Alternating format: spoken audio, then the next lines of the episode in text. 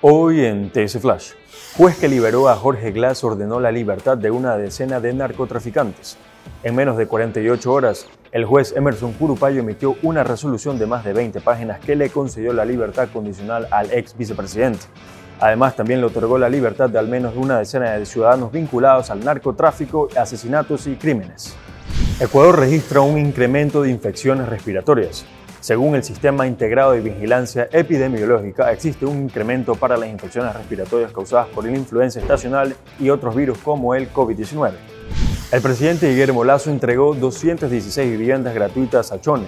Además, destinó más de 12 millones de dólares para lograr la segunda fase del proyecto de agua potable alcantarillado del cantón. Para más información no olvide visitar tctelevisión.com o nuestras redes sociales arroba tctelevisión. Soy Fabricio Pareja y esto fue TC Flash.